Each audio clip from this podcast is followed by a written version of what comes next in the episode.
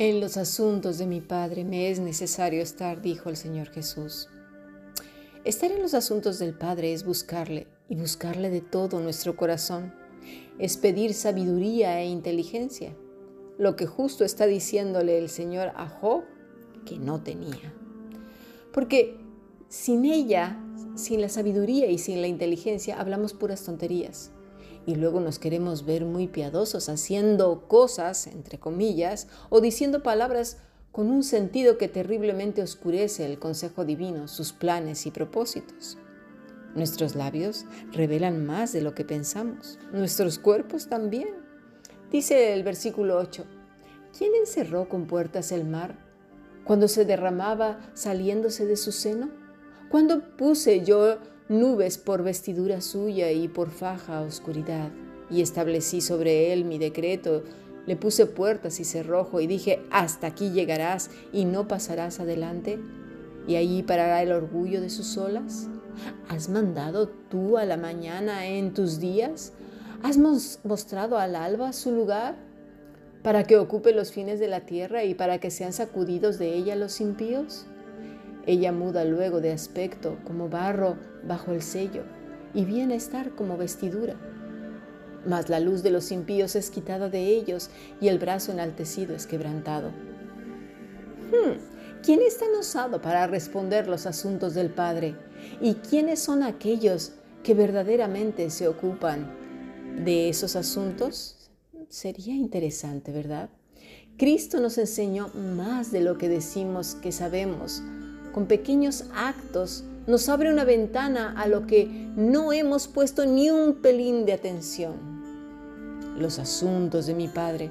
Jesús nos dijo en Mateo 12, 49 al 50, y extendiendo su mano hacia sus discípulos dijo, He aquí mi madre y mis hermanos, porque todo aquel que hace la voluntad de mi Padre, que está en los cielos, ese es mi hermano y hermana y madre habla realmente de una cercanía mayor a la de un discípulo, una relación filial, aquella que hace la voluntad del Padre. En este pasaje, Jesús va, más allá del verbo hacer en español. La palabra es poello, que quiere decir practicar, prestar, ocupar, establecer, encaminar, enderezar, lavar, guardar, cumplir. Con esto nos damos una idea que aquel que presta atención, establece la voluntad de Dios en su corazón, la guarda, va encaminado. De hecho, hemos visto en el Salmo 25 que el salmista pide el ser encaminado por Dios. Dice, encamíname en tu verdad y enséñame, porque tú eres el Dios de mi salvación.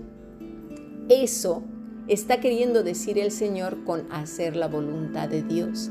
Alguien que lava su camino, endereza sus veredas. Esto también lo vemos en la Escritura, Proverbios 3, 5 al 7. Fíate de Jehová de todo tu corazón y no te apoyes en tu propia prudencia. Reconócelo en todos tus caminos y Él enderezará tus veredas. No seas sabio en tu propia opinión. Teme a Jehová y apártate del mal. A esto se refiere el Señor con hacer la voluntad del Señor. Seamos listos, pongamos atención. Estar en los asuntos del Padre implica conocerle. Porque, ¿cómo estar en sus asuntos si no hay claridad en el corazón? Haremos lo que muchos hacen, ¿verdad? Caminaremos el camino equivocado y andado por otros sin poner atención, sin discernir lo que nos está diciendo creyendo que es el ejercicio religioso.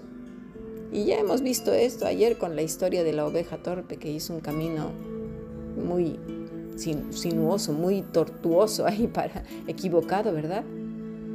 Porque por otra parte nos encontramos diciendo cosas que oscurecen el consejo, su providencia, sus propósitos, dejándole como un tirano injusto. Te aconsejo que leas no solo los capítulos 38 al 42 de Job, sino todo el libro, porque a veces solemos compararnos con él y no le llegamos ni a la punta de los talones, porque gran parte de lo que nos ocurre son consecuencias de cómo gestionamos nuestros bienes, nuestro tiempo, nuestra salud, nuestras emociones. Fíjate que los traumas son sucesos en la vida que nuestro ser interior no supo cómo gestionar y es así que se convierten en traumas. Porque lo que a lo mejor para ti es un trauma, para otro no es, significa mucho o nada, porque lo supo gestionar.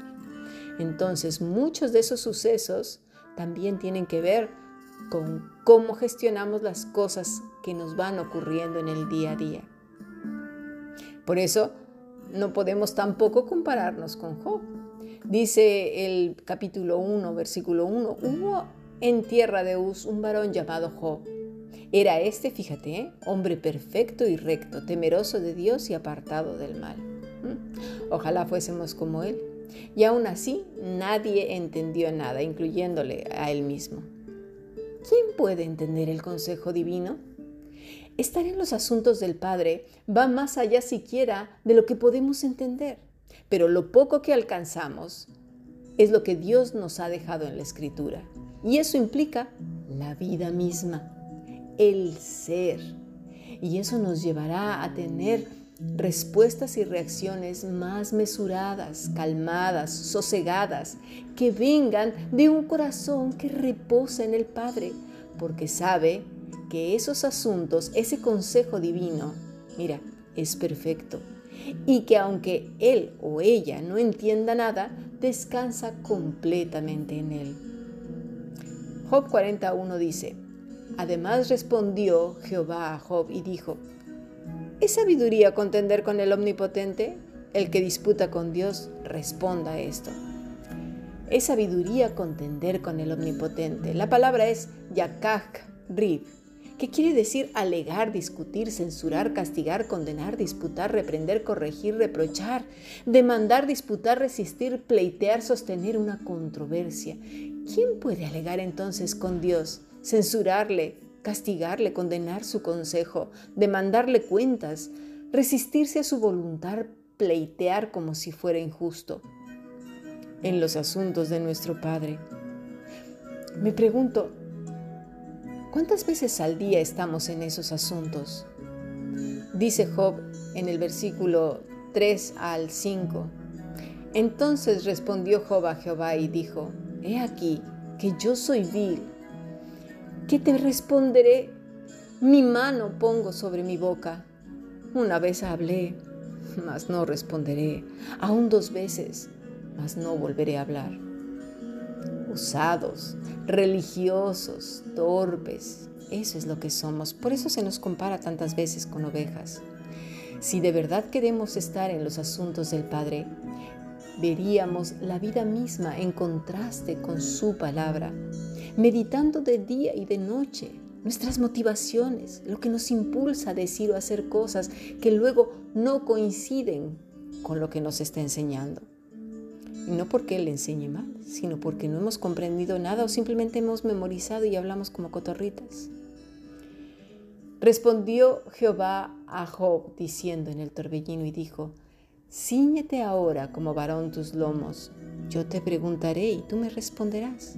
¿Invalidarás tú también mi juicio? ¿Me condenarás a mí para justificarte tú? ¿Tienes tú un brazo como el de Dios y truenas con voz como la suya? Adórnate ahora de majestad y de alteza, y vístete de honra y de hermosura, derrama el ardor de tu ira. Mira a todo altivo y abátelo, mira a todo soberbio y humíalo, y quebranta a los impíos en su sitio, encúbrelos a todos en el polvo, encierra sus rostros en la oscuridad, y yo también te confesaré ¿qué podrá salvarte tu diestra? Capítulo 42, versículo 1. Respondió Job a Jehová y dijo, yo conozco que todo lo puedes y que no hay pensamiento que se esconda de ti. ¿Quién es el que oscurece el consejo sin entendimiento? Por tanto, yo hablaba lo que no entendía, cosas demasiado maravillosas para mí que, que yo no comprendía. Oye, te ruego y hablaré te preguntaré y tú me enseñarás. De oídas te había oído, mas ahora mis ojos te ven. Por tanto, me aborrezco y me arrepiento en polvo y ceniza. Que Dios nos ayude de verdad a estar en sus asuntos con un corazón conforme al de Él. ¿Quieres estar en los asuntos de nuestro Padre? Busquemos su voluntad. Estemos quieta y sosegadamente escuchándole todos los días, aprendiendo que el corazón esté realmente atento a su voz, calmado, reposado, tranquilo, y verás que de manera sorprendente los labios revelarán en quién has confiado. Sigamos aprendiendo. Bendiciones.